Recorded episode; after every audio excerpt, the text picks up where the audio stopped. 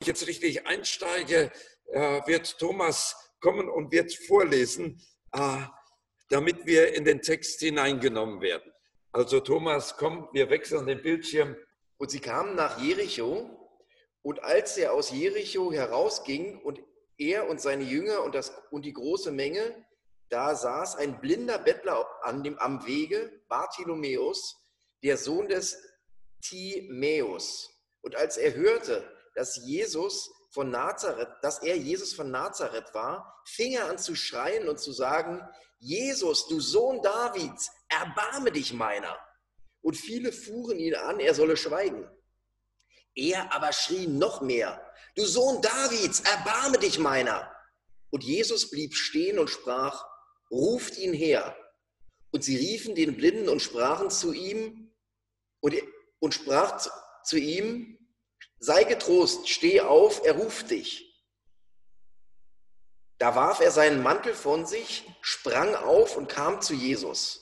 Und Jesus antwortete ihm und sprach, was willst du, dass ich dir tun soll?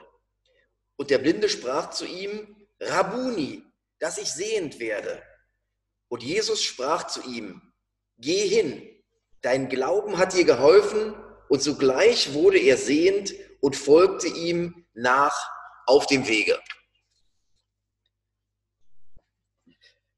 Schön, vielen Dank. Ich hoffe, dass wir jetzt nicht mit der Bibelstelle durcheinander gekommen sind, aber ihr seid ja zu Hause und könnt das gut nachprüfen, ob ich jetzt wirklich Markus 10, Vers 46 bis 52 gelesen habe. Aber mir geht es um diese Geschichte. Die Geschichte wird auch beschrieben im Lukas Kapitel 18 und im Matthäus Kapitel 20. Wobei im Matthäus Kapitel 20 zwei Blinde am Wegesrand sind und in Lukas und Markus immer nur ein. Das hängt so ein bisschen damit zusammen, nimmt man an, Matthäus äh, hat ja mehr an die jüdische Gemeinde geschrieben, die jüdisch geprägt waren. Und da musste äh, jedes wichtige geistliche Ding eben durch zwei oder drei Zeugen bestätigt werden. Und die anderen beiden, die haben eben nur den Bartimäus herausgenommen. Interessanterweise ist er einer von sechs Blindenheilungen, wo wir den Namen sogar wissen. Wahrscheinlich ist er mit Markus und den anderen ganz lange weiter unterwegs gewesen. Ich weiß es nicht. Aber es ist schon interessant, dass dieser Mann bei der Heilung auch namentlich benannt wird. Sonst haben wir ja relativ wenig Namen von den Heiligen, die geheilt worden sind. Teilweise sind sie wieder zurückgekommen, das wissen wir, aber wie der eine, der zurückgekommen ist, von den zehn, die aussätzlich geheilt worden ist, ich weiß nicht. Der Name ist nicht bekannt, aber Bartimäus ist benannt. Der Sohn des Tamäus, so würde man übersetzen. Wenn man die Geschichte richtig verstehen will, muss man sie in den Zusammenhang setzen. Und ich mache mal so ein klein wenig Exegese mit uns heute Morgen. Ihr habt ja die Bibel alle hoffentlich aufgeschlagen und ihr könnt noch mal mit zurückgehen. Ich gehe noch mal in das ganze Kapitel am Anfang.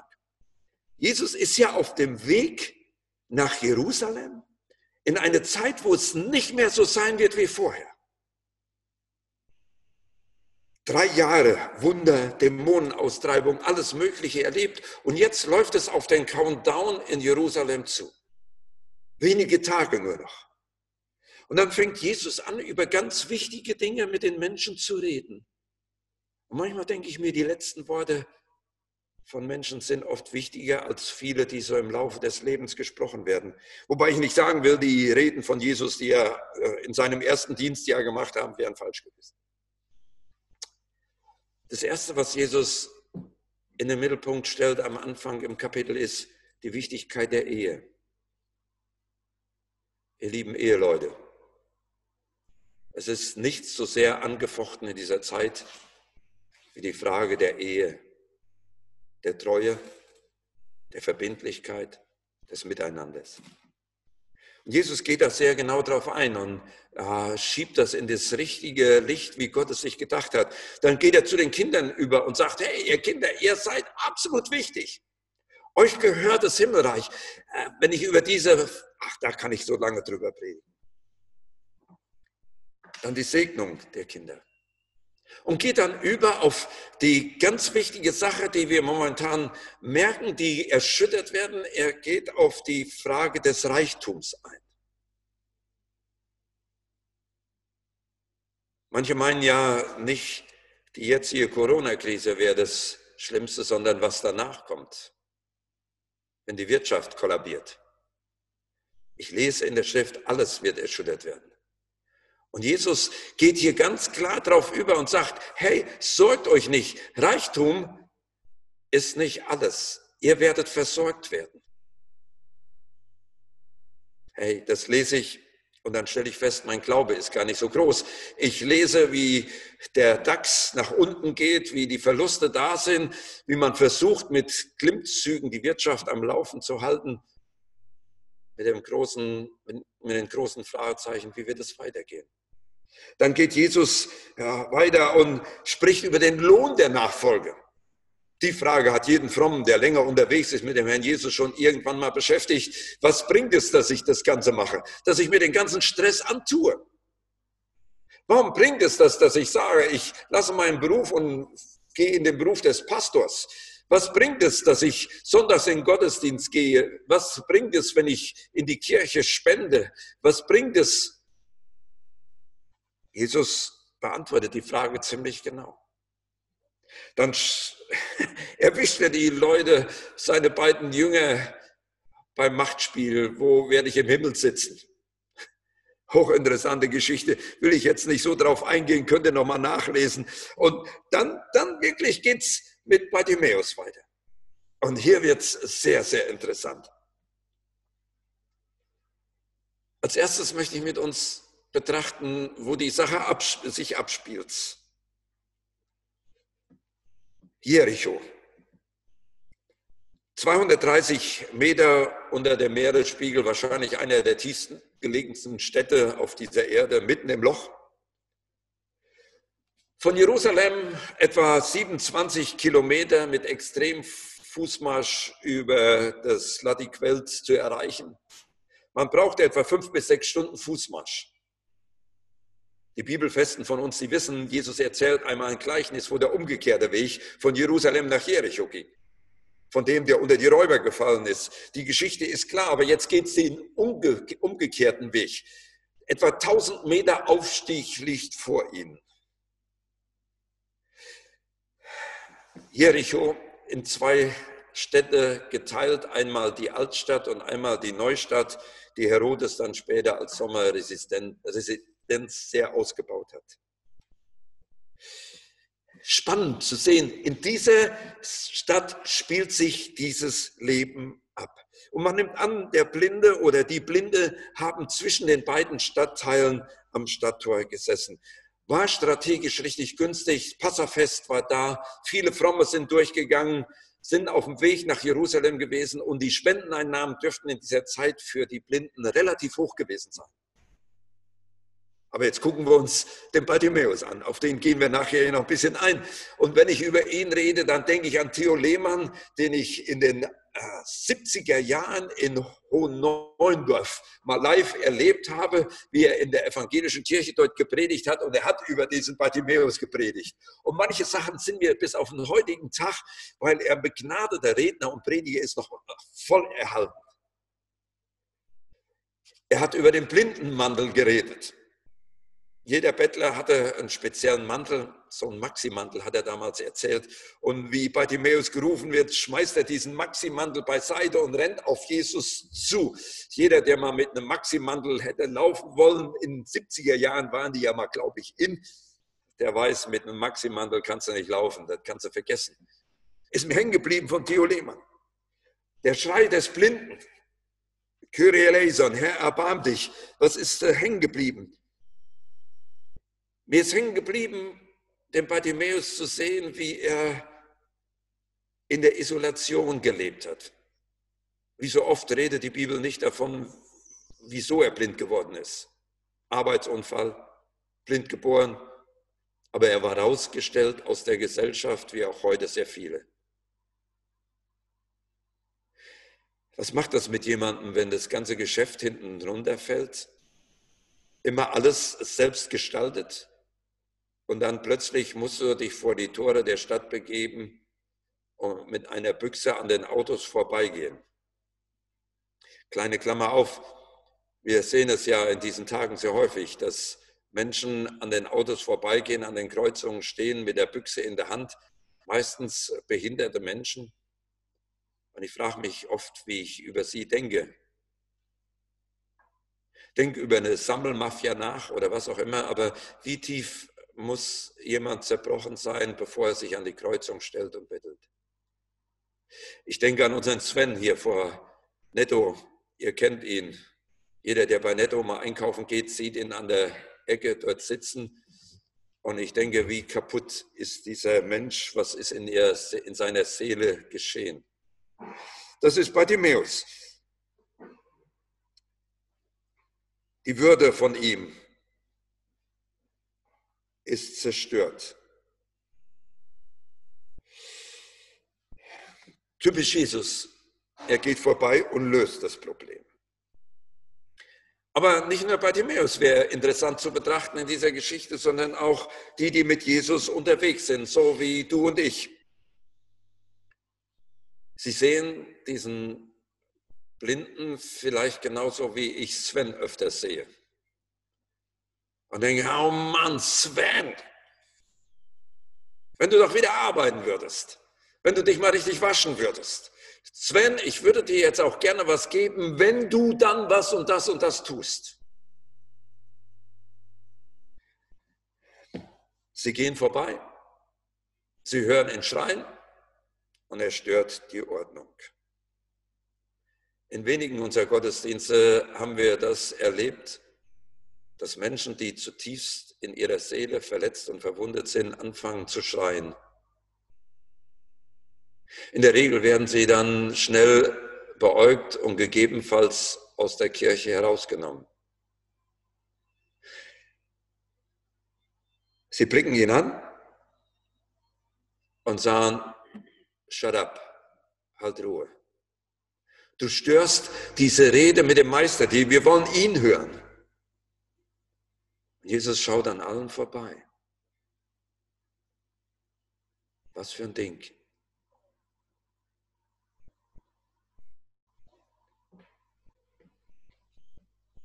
Jesus öffnet einen ganz anderen Blick. Jesus geht in eine ganz andere Richtung. Die Frommen sprechen von Jesus von Nazareth, der Blinde vom Messias, vom Sohn Davids. Die einen sehen ihn als Wohltäter, als wunderbaren Mann, dem es sich lohnt nachzufolgen, der gut ist zur Erziehung der Kinder, der tolle Weisungen geben kann, aber nicht als den Sohn Gottes. Der Blinde ruft ihn ganz anders an.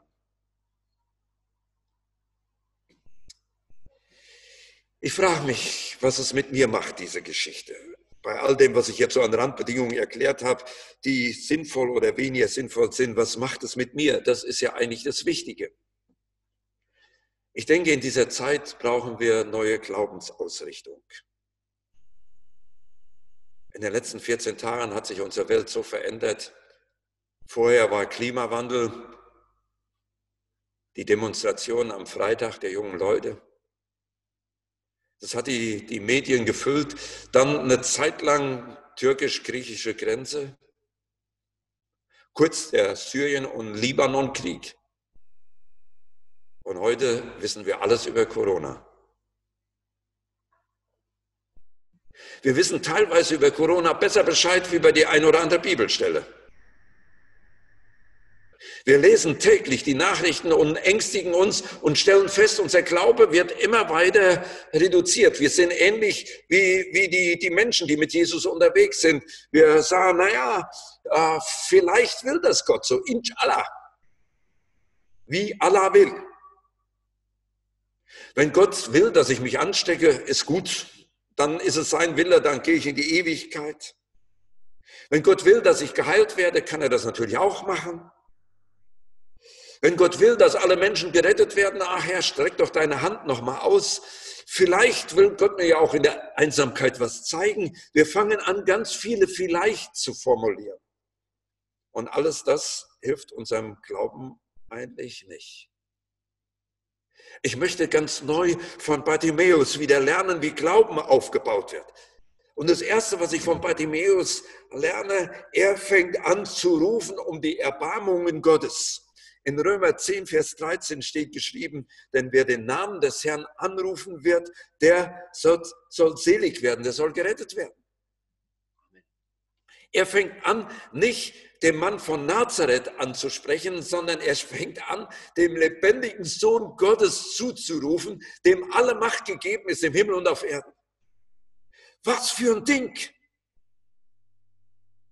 Das Zweite, was ich von ihm lernen möchte. Er ruft nicht nur um Erbarmen, sondern als Jesus ihn ruft, steht er auf. Das ist so ein Punkt für mich. Wenn ich tief in meinen Sorgen, in meinen Dingen verwurzelt bin, wenn ich mich geärgert habe über alles Mögliche und gefangen bin und drehe mich dann so um meinen Kreis rum und dann höre ich vom Wort her, ach, fang doch an, der Herr ist da, der wird dir helfen, der wird dir begegnen. Dann sage ich, ja, wenn Gott will, dann kann er es ja machen. Ich muss aufstehen.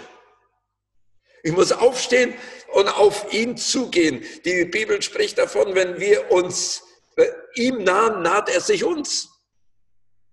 Steh auf, lass die Sorgen mal einen Moment beiseite und fange an, ganz anders zu denken, in eine andere Richtung zu gehen. Was könnte passieren? Er steht auf. Ist ganz schön schwierig, insbesondere dann, wenn ich in Depression gefangen bin. Manchmal, wenn ich bei Netto, ich bleibe mal bei Sven, und vielleicht können wir am Schluss für Sven ganz gezielt nochmal beten, damit ich nicht über ihn rede, sondern dass ich über Sven nachdenke und ihn zu Jesus hinbringe. Manchmal sitzt er da und wartet auf diesen Euro vom Einkaufswagen. Wenn ich dann sagen würde, Sven, komm, steh auf, komm mit, komm, Sven, steh auf. Und ich weiß, da mangelt es schon an meiner Autorität, weil er kann das schon kaum mehr hören. Den Mantel habe ich schon angesprochen von Bartimäus.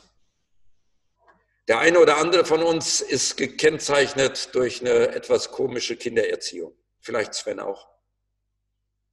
Man hat ihm immer gesagt, du kannst nichts, du bist nichts, du kriegst nichts auf die Reihe. Wenn man zu Jesus kommt, muss man diesen Mantel abwerfen. Du bist Jesus alles wert. Das baut Glauben auf. Wenn ich das wieder verstehe, wenn ich den ganzen Mantel beiseite lasse, den ganzen Ballast der Sorgen, der Nöte, der Probleme, der Erziehungsmuster, die auf mich rübergebracht sind und ich werfe ihn beiseite und sage, jetzt kann ich wieder ganz neu zu ihm kommen. Das verändert Leben. Solange ich den Mantel wieder anziehe und mitnehme, werde ich keine Freiheit in ihm kriegen. Ich möchte das von Bartimäus lernen. Und ich weiß, wie schwer das ist, Erziehungsmustermäntel abzulegen. Vielleicht ist diese Zeit, wo alles in Frage gestellt wird, ganz neu, ganz wichtig, darüber nachzudenken. Ich bin neu geboren. Ich werfe den Mantel der Vergangenheit beiseite. Und dann kommt es das Geniale, was vielleicht für uns als Christen besonders wichtig äh, ist. Äh, Jesus fragt ihn, was willst du, dass ich dir tue? Thomas, das ist eine interessante Frage, nicht? Was willst du?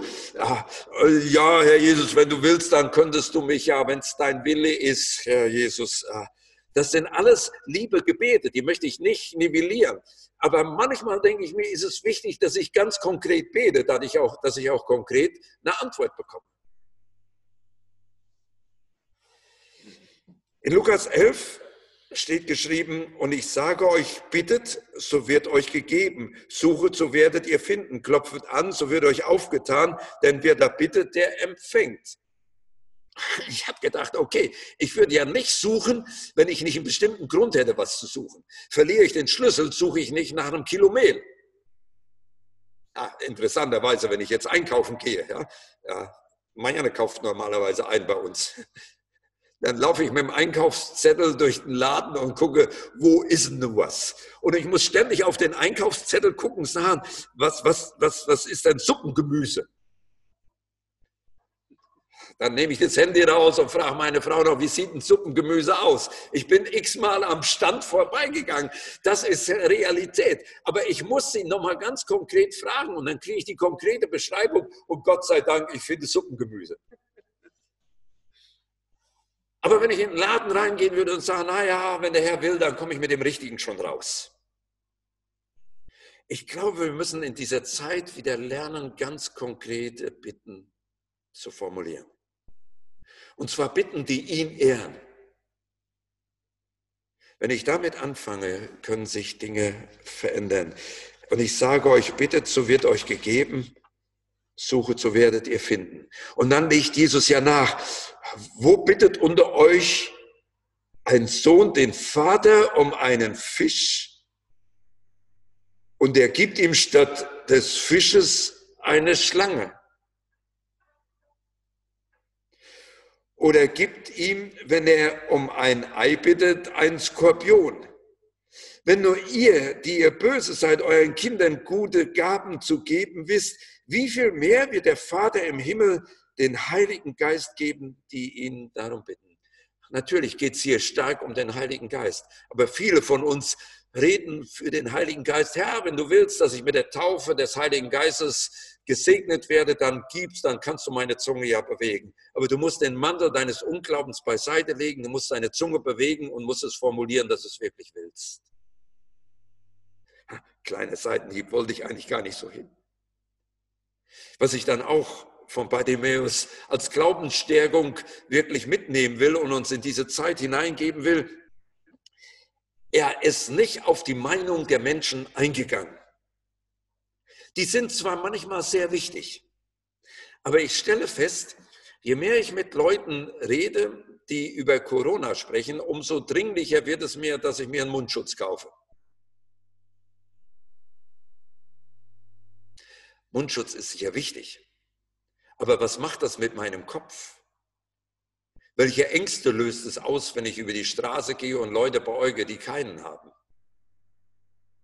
Ich bin für Vorsichtsmaßnahmen. Ich gehe auch nicht blind bei Rot über die Ampel und sage, der Herr wird mich schon bewahren. Ich gucke nach rechts und nach links. Das ist alles wichtig. Aber was bestimmt mich dann in meinem Herzen mit meinen Sorgen, wenn ich ständig mir die Medien anhöre, was alles Schlimmes kommt, wenn ich die Statistik der Todesraten nehme, mein Alter betrachte und dann sage, okay, ich bin Risikogruppe hoch drei.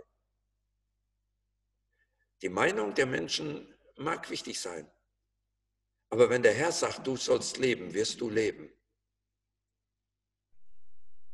Wenn der Herr kommt, wirst du selbst aus Ägypten herausgeführt werden, selbst wenn alle Erstgeburten geschlagen werden. Menschenmeinungen können wichtig sein, aber sie können mächtig den Glauben zerstören. Ich möchte uns ermutigen, die Nachrichten zu lesen, zu hören, aber acht geben, dass sie den Glauben in dir nicht zerstören. Wenn das geschieht, dann schau lieber keine Nachrichten. Amen. Ich denke, es ist mehr denn je wichtig, dass wir wissen, wir sind mit Jesus unterwegs. Wir sitzen vielleicht vor den Toren von Jerusalem, wir hören, shut up, hör auf zu beten, bringt nichts, hör auf zu denken, hör auf zu glauben, es wird alles ganz schlimm. Ja, vielleicht wird es ja noch viel schlimmer, aber ich sage euch, das Beste kommt noch. Der Herr Jesus kommt.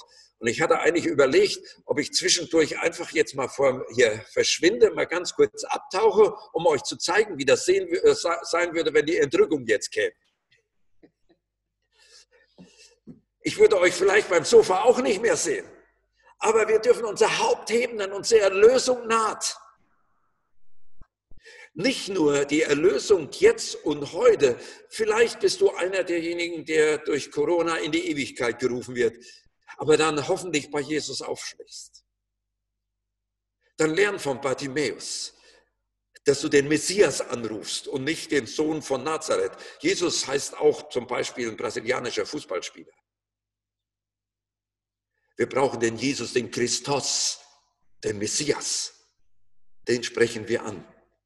Oder Jesus kommt ganz plötzlich wieder. Keiner weiß, ob das jetzt diese Zeit ist. Die Endzeit läuft ja seit Pfingsten. Petrus sagt es ja, es sind die letzten Tage. Vielleicht läuft es noch tausend Jahre, ich weiß es nicht. Egal wie. Ich glaube, Menschenmeinungen können manchmal den Glauben zerstören. Aber umgekehrt können sie ihn auch aufbauen. Und da komme ich zu den anderen jetzt. Als Jesus sagt, bringt ihn her, dann braucht es Menschen, die hingehen und sagen, der Herr ruft dich. Und solche Menschen müssten wir in dieser Zeit sein. Der Herr ruft. Der Herr ruft. Wer den Namen des Herrn anrufen wird, der wird gerettet. So steht es geschrieben in Römer 10, Vers 13. Und ich habe mir gedacht, was wäre, wenn manche dieser harten Politiker, ich nenne mal so ein paar Namen, ohne sie jetzt zu werden, Boris Johnson, der große Mann in den USA, Orban oder der Chef in der Türkei, wenn die über irgendeine Gebetskette vor Gott bewegt würden, dass sie den Messias finden würden, dass sie verstehen würden, der Messias ruft, dass sie vielleicht einen Brief bekommen oder eine E-Mail. Aber ich gehe jetzt an die Großen ran, weil ich merke, äh, die gehen mir immer wieder durch den Kopf. Die Frage ist, wie ist das mit einem Sven, der vor Netto sitzt? Wie ist das mit dem Verkäufer, der hinter der Glasscheibe jetzt sitzen muss und vielleicht bangt, dass er und seine Familie demnächst ins Krankenhaus eingeliefert werden? Wie ist es mit denjenigen, die bei Netto beispielsweise im hohen Alter im Laufe eines Tages viermal einkaufen gehen, weil sie die Einsamkeit zu Hause nicht aushalten. Wie ist es mit denen, die in der Nachbarschaft sind? Gäbe es eine Möglichkeit, sie zu erreichen? Zugegeben, hier bin ich jetzt ein bisschen hilflos, aber ich weiß, der Herr ruft. Der Herr ruft und ich glaube, diese Zeit der Erschütterung, in der wir leben, ist eine ganz neue Zeit, diesen Ruf wieder zu hören und diesen Auftrag an uns, wo der Herr Jesus uns sagt, hey, hol den Bartimäus, ich will ihn heilen.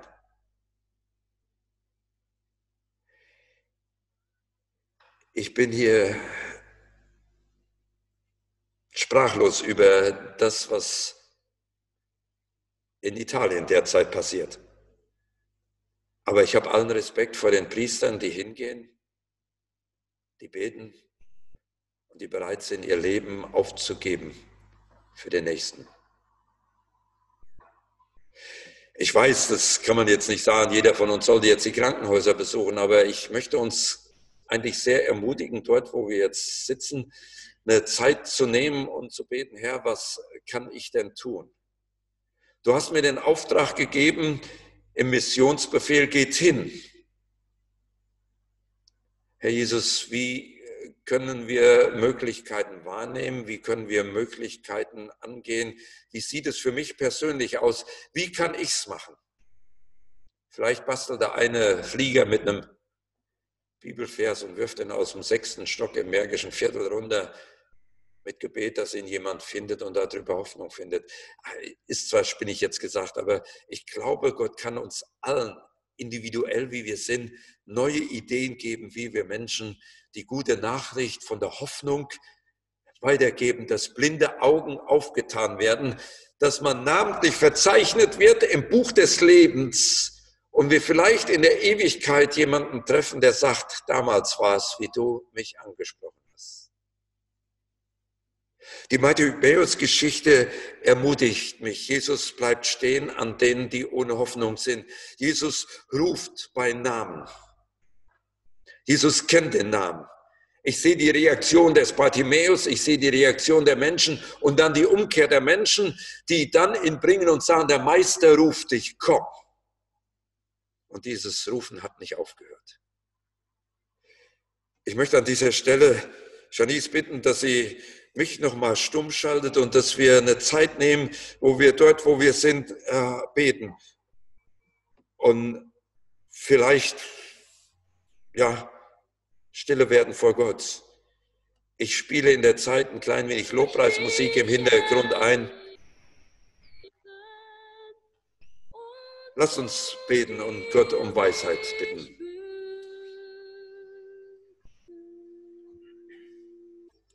Hear the cries of the shackled from the onset of time, or the chains of defeat. There's no key. The tears of the broken, the cries of the slain. Is there no one worthy? to Set us free.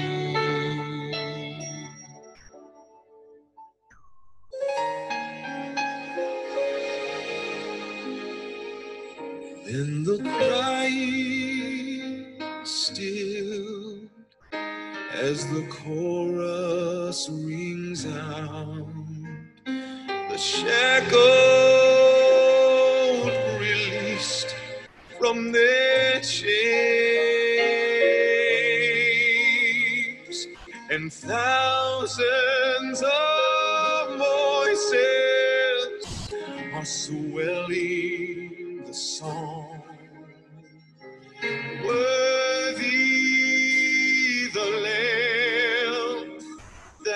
closer.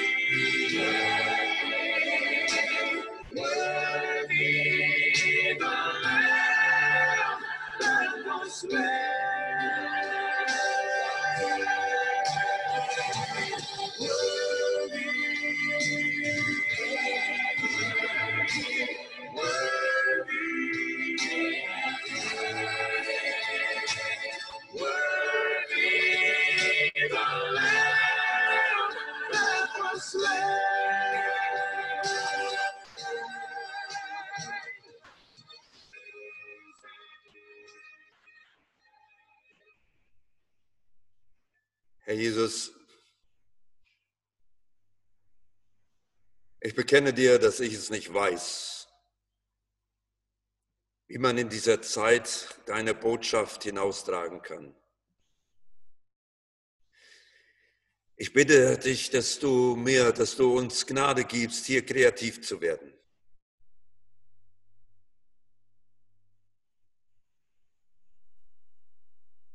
Dass deine rettende Gnade hinausgetragen wird, dass blinde Augen aufgetan werden, dass Menschen in dieser Zeit zum Leben hindurchdringen, dass Menschen herausgerufen werden, dass sie den Mantel der Angst, der Isolation, der Resignation beiseite lassen können, um heil zu werden. Herr Jesus, diese Botschaft ist so gigantisch und sie wird so von uns gehortet. Gib uns doch diese Weisheit, wie wir in dieser schwierigen Zeit sie hinaustragen können. Herr Jesus, ich bekenne dir die Ratlosigkeit deiner Gemeinde. wie wir in Zeiten der Isolation hier weitergehen können. Ich bekenne dir, dass ich das so wenig weiß und oft so gehemmt bin. Bitte, dass du uns hier ganz neu Glaubensmut gibst, Menschen das Evangelium von deiner rettenden Gnade zu sagen, herauszurufen, der Meister ruft dich.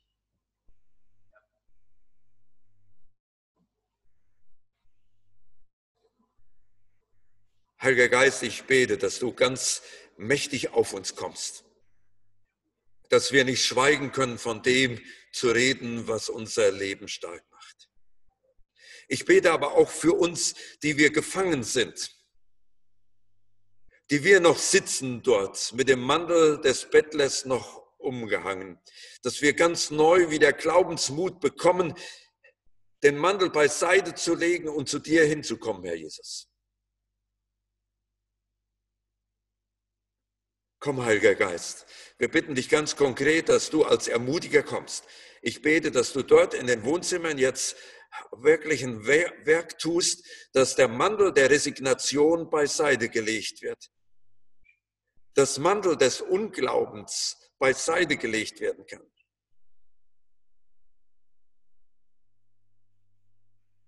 Dass ein Mantel der Depression beiseite gelegt werden kann. Ich bete für die, die wirtschaftlich jetzt angeknackt sind, dass sie ganz neu vertrauen lernen, dass du sie durchtragen wirst. Ich bete für die, die im Kopf mit Coronavirus angesteckt sind, dass sie freigesetzt werden, das auf ein richtiges Maß reduzieren zu können.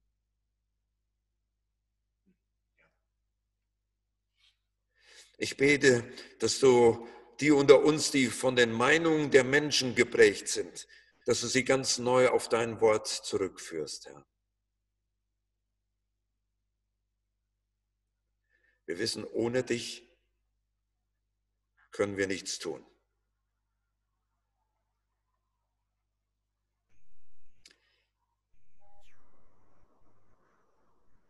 Im Lukas-Evangelium wurde uns gesagt, dass wir bitten sollen und der Heilige Geist wird kommen. Ich möchte mit uns gerne dieses Lied singen, Komm, Heiliger Geist, ich brauche dich. Dass wir das jetzt in diese Zeit hineinsingen als Gebet. Der Text fehlt in diesem Fall, ihr Lieben, aber die meisten kennen es ja. Und der Rest hört mit und summt es mit. Komm, Heiliger Geist,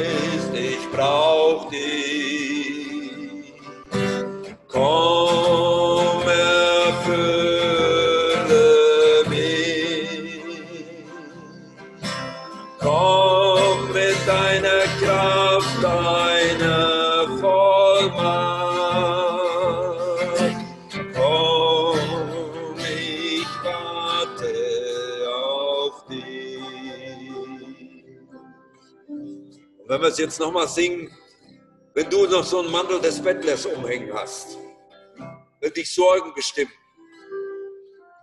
wenn deine Vergangenheit dich immer wieder einholt, wenn der Blick nach oben betrübt ist, dann möchte ich dir zurufen, der Meister ruft dich. Komm, steh auf. Steh auf und sing mit mir dieses Lied, komm, Heiliger Geist. Dass du es nicht nur jetzt hörst von mir, sondern dass du es glauben kannst.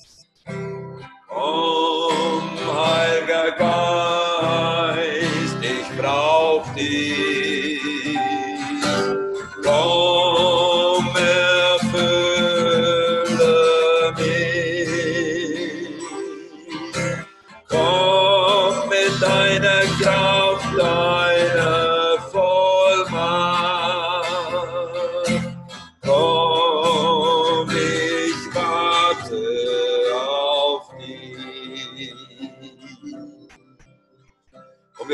Nochmal für diejenigen, die sagen, ich bin blind, ich blicke überhaupt nicht mehr durch.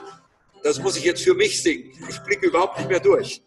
Aber ich brauche diesen Heiligen Geist, dass ich Durchblick habe, dass ich weiß, was er in dieser Zeit tun möchte. Dass ich mehr verstehe, vielleicht prophetisch hören können. Dass ich es lerne. Dass ich aufstehe und sage, Herr, ich möchte meine blinden Augen aufgetan bekommen. Dass ich weiß, was du in dieser Zeit tun möchtest. Komm, Heiliger Geist,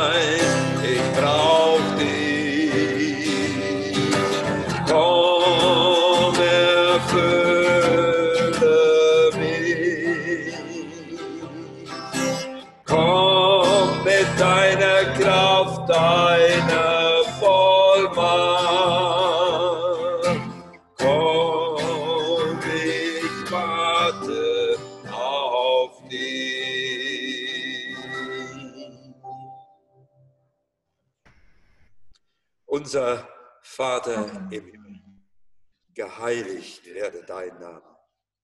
Dein Reich komme, dein Wille geschehe, wie im Himmel, so auf Erden. Unser tägliches Brot gib uns heute und vergib uns unsere Schuld, wie auch wir vergeben unseren Schuldigern. Und führe uns nicht in Versuchung, sondern erlöse uns von dem Bösen. Denn dein ist das Reich und die Kraft und die Herrlichkeit in Ewigkeit. Amen.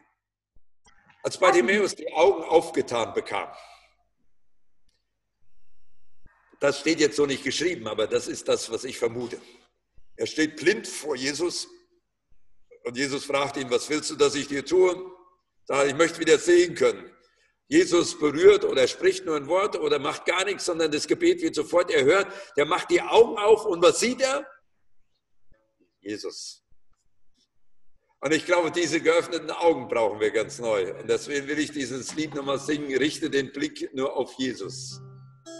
Dass wir diese geöffneten Augen haben, ihn zu sehen. Richte den Blick nur auf Jesus. Schau auf in sein Antlitz so schön.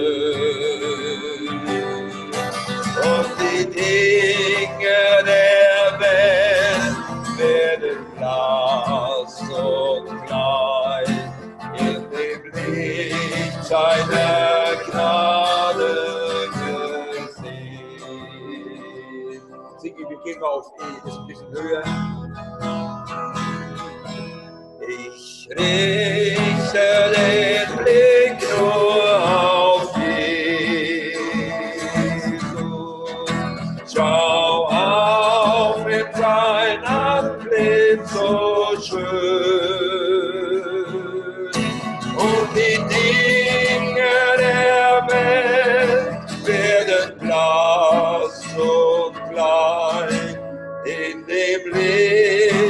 Seiner Gnade gesehen.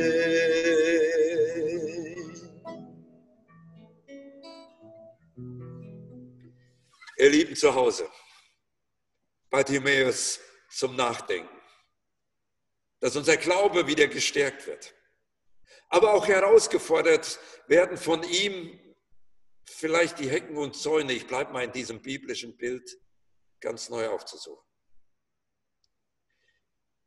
Ich würde euch ermutigen, insbesondere für die Familie Broschmann zu beten. Martin ist sehr häufig auf der Straße unterwegs, dass Bewahrung und Kraft einfach da ist. Ich möchte vielleicht bitten, dass ihr bei Miriam Savada anruft, die gestern Geburtstag hattet. Ich habe den verpeilt über all dem Üben, über diese, diese heutige Sendung. Ich muss das heute noch nachholen. Aber vielleicht auch, dass dir neben Miriam noch ganz andere Leute einfallen, die du sagst, mit denen bin ich jetzt einfach mal per Telefon verbunden und rede mit ihnen und spreche mit ihnen und ermutige sie, den Blick auf Jesus zu richten. Weil er ist ja da und er ruft dich. Wirf den Mantel beiseite und komm. Oder sei jemand von denjenigen, der andere zum Meister, zu unserem Herrn und Heiland ruft. Und ein letztes, normal müsste jetzt äh, die Bekanntmachung laufen und da müssten die Opferbeutel durchgehen. Kann man natürlich ganz schlecht machen. Aber ihr könnt nach wie vor an die Finanzen der Gemeinde denken. Vielleicht Wege finden, wie man trotzdem Opfergeld zusammenbringt. Weil bestimmte Kosten laufen weiter. Aber wem sage ich das? ist ja Familie. Jetzt sage ich vielen Dank, dass ihr so lieb zugehört habt. Und ich bitte Thomas, dass er noch kommt und den Segen spricht. Ich will euch sagen, dass ihr ermutigt und glaubensstark sein sollt. So wie Paul das heute auch gepredigt hat teilweise, wo so Glaubensworte gekommen sind, die mich auch gestärkt haben. Behaltet es und nehmt jetzt den Segen. Vater, ich danke dir, dass du uns stark machst. Ich danke dir, dass du uns glaubensvoll machst. Und ich bitte um deinen Segen, dass er über jeden Einzelnen, der zuschaut und der nicht zuschaut, einfach kommt. Dass wir das weitergeben, dass wir erfüllt sind mit deiner Liebe, mit deiner Kraft. Seid gesegnet in Jesu Namen. Amen.